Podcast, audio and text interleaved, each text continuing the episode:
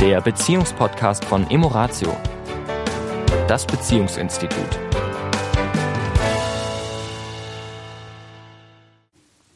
Hallo und herzlich willkommen auch in dieser Woche wieder. Hier sind Tanja und Sami von Emoratio. Ja, und diese Woche wollen wir logischerweise, weil wir ja das Thema Perma angesprochen haben und letzte Woche nur einen einzigen Buchstaben geschafft haben. Vielleicht schaffen wir ja diese Woche zwei Buchstaben. Ich glaube nicht. Du glaubst nicht. Über das E im Perma sprechen und E steht für Engagement. Und was ist denn mit Engagement gemeint? Genau, es geht in dem Zusammenhang äh, natürlich Engagement um meinen Einsatz, also auch Einsatz in meinem Leben, Einsatz in meiner Beziehung, Einsatz in meinem Beruf. Ne? Wie setze ich mich ein? Und da vor allen Dingen um das Thema Stärken, Stärken und Talente. Und es ist ja so, dass wir Menschen, jeder von uns ist einzigartig, jeder von uns oder anders gesagt, ich glaube, wir haben alle unheimlich viele Talente in uns und aus irgendeinem Grund können sich halt manche stärker entwickeln und manche weniger stark. Und was wir ja oft tun, wir rutschen so in unser, durch unser Schulleben durch. Wir werden vielleicht von den Eltern an ein Instrument herangeführt oder an eine Sportart. Wir, wir wählen irgendwie einen Beruf, weil wir meinen, hm, das könnte uns vielleicht Spaß machen und finden uns alle, glaube ich, also ich zumindest kann es für mich sagen, in einer Situation wieder, wo ich im Leben schon oft auch viele Dinge gemacht habe, wo ich mag, oh, die gehen jetzt irgendwie, sind jetzt nicht so meine Stärken, aber müssen halt irgendwie gemacht werden. Und dann wiederum habe ich Momente, wo ich sage, wow, ja, da kann ich genau das tun, was ich eigentlich gut kann. Nicht nur eigentlich, was ich gut kann. Und bin sofort mit einem ganz anderen Engagement, einer völlig anderen Begeisterung dabei.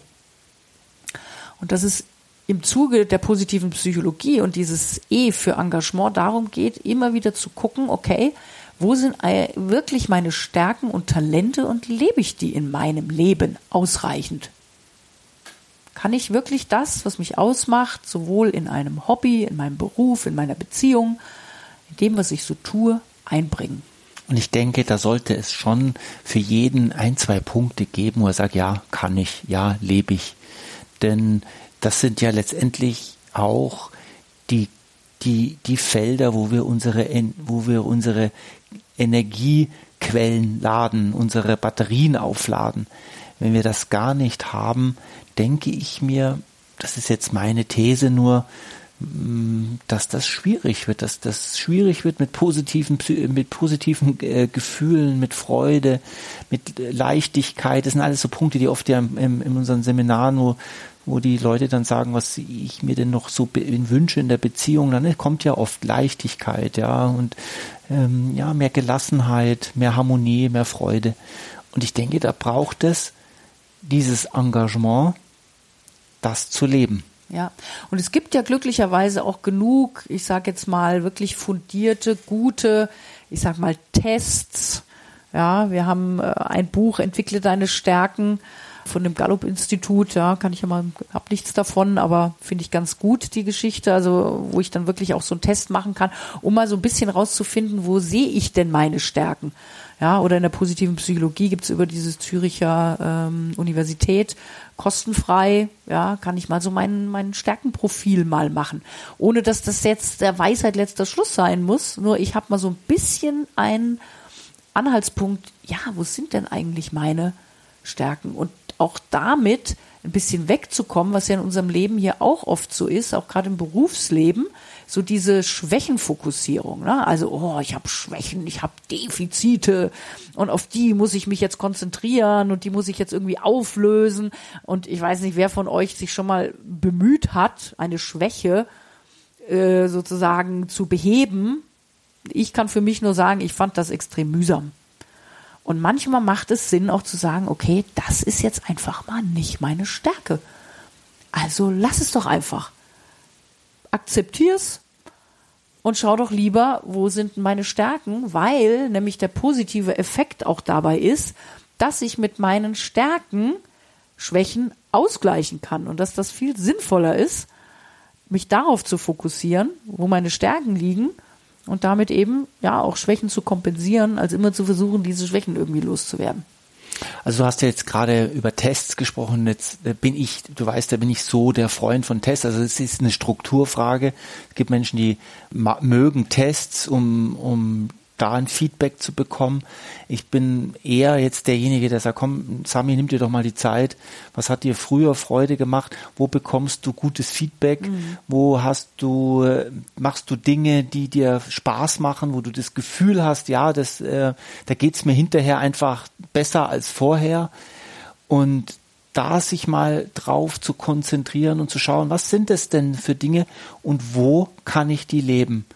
Und mh, mm, gar nicht so sehr viele Lebensberater draußen sagen, ja, und dann go for it und, und lass alles andere stehen und liegen und konzentrieren. Ich bin gar nicht so der dieses, sondern schau mal in deinem Leben, so wie es jetzt gerade ist, wie kannst du das dort integrieren? Und ich bin sicher, das geht da gibt es Fenster, wo das integrierbar ist, sowohl im Beruf als auch in der Liebesbeziehung, als auch in, in, in der Familie. Es gibt Felder, wo man das leben kann, das, was einen auszeichnet. Und ich glaube sogar, mhm. dass ich oft innerhalb einer Beziehung eben Stärken zu Synergien. Also es ist, wir stellen ja immer wieder fest, dass wir so unterschiedlich sind. Ne? Gegensätze ziehen sich an. Mhm. Und dass oft, ja, ich Stärken habe, die du gar nicht hast und du Stärken hast, die ich gar nicht habe. Und äh, anstatt da sozusagen zu kämpfen, ja. Ne, oder zu sagen, ja, der andere muss doch genauso, äh, ja, nehmen wir mal, ja, begeisterungsfähig zum Beispiel sein. Der andere ist aber vielleicht eher ein bisschen der Introvertiertere und nicht ganz so enthusiastisch. Und sagen, nee, ist doch super. Ja, wenn beide so wären, ja, dann wird ja einfach nur noch äh, alles übertrieben werden. Auf der anderen Seite sagt der andere, ja Mensch, ich habe so diese Stärke der Neugier.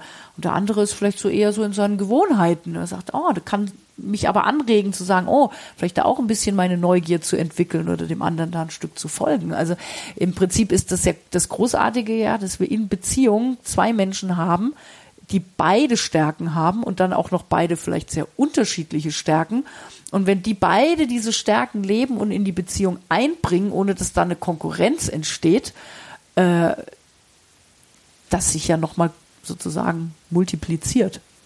Ja. Also von daher eine Sache, die nicht in Konkurrenz zu sehen ist, sondern in äh, ja etwas in die Beziehung hineinzubringen, was die befruchtet. Aber jetzt hilf mir nochmal das Wort E bei dem Perma für mhm. Engagement was ist nochmal damit gemeint? Also ich bringe dann natürlich das meiste Engagement in eine Sache hinein, in meine Beziehung, in meine Arbeit, in mein Hobby, in meinen äh, Kontakt mit Freunden oder Kindern, wenn das meinen Stärken und mir entspricht. Mhm.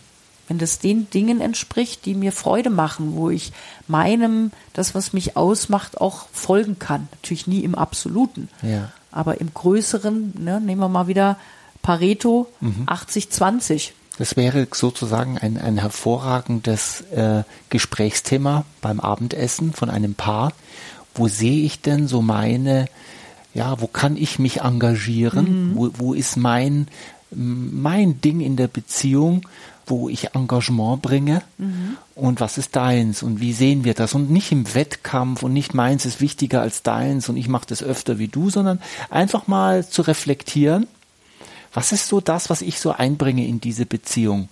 Das ist so deins und was ist meins? Und tatsächlich ist bei Tanja und Sami das äh, ziemlich unterschiedlich. Mhm, mhm. Ja, und beides hat seinen Platz und beides ist wertvoll, jedes auf seine Weise. Mhm.